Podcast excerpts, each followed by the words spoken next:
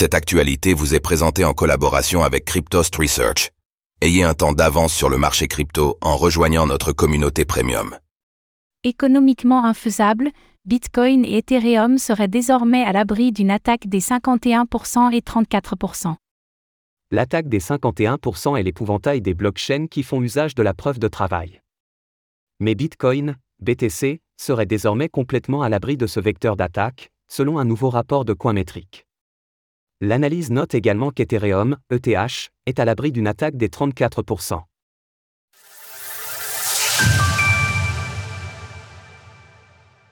Bitcoin serait complètement à l'abri d'une attaque des 51%. C'est un des arguments parfois utilisés par les détracteurs de Bitcoin, BTC, sa vulnérabilité potentielle. La principale faille possible pour la plus grande crypto-monnaie a en effet été historiquement identifiée, il s'agit de ce qu'on appelle une attaque des 51%. C'est un scénario où des attaquants parviendraient à contrôler plus de la moitié de la puissance de calcul, hash du réseau Bitcoin. On sait depuis longtemps que les coûts d'une telle attaque seraient très élevés, et un rapport de Coinmetric vient les chiffrer exactement. La conclusion est sans appel, une attaque des 51% est économiquement infaisable sur Bitcoin. Coinmetric a simulé plusieurs scénarios, dans l'un d'entre eux, un acteur malveillant mettrait la main sur 51% des ASICs qui tournent actuellement sur le réseau. Dans un autre, il choisirait de construire lui-même ses propres machines. Dans tous les cas, le coût est astronomique. Coinmetric évoque aussi un scénario où un État-nation choisirait d'utiliser toutes ses ressources pour détruire le réseau Bitcoin. Selon l'analyse, c'est désormais tout simplement impossible. Nous ne voyons aucun moyen par lequel un État-nation pourrait attaquer de manière continue via une attaque des 51%, si le but est de détruire le réseau. À la fin, le réseau survit toujours. Que dire alors des attaquants qui au contraire mobiliseraient des ressources pour accaparer les fonds présents sur le réseau? Dans le scénario le plus optimiste pour les attaquants, ils parviendraient à repartir avec un milliard de dollars.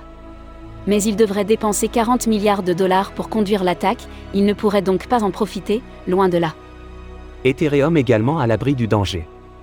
C'est aussi le cas chez Ethereum, pour qui l'attaque des 34% est aussi un épouvantail récurrent. La menace a été de plus en plus évoquée avec l'arrivée des fournisseurs de Liquid Stacking Derivative, LSD, à l'instar de Lido Finance. Si un attaquant mettait théoriquement la main sur 34% des ETH en stacking, il pourrait menacer le réseau. Là aussi, on savait déjà que c'était une menace peu probable, mais Coinmetric vient de confirmer qu'économiquement, cela n'est tout simplement pas faisable. Nous estimons qu'une attaque sur Ethereum prendrait 6 mois. Et que cela coûterait plus de 34 milliards de dollars l'attaquant devrait gérer plus de 200 nœuds.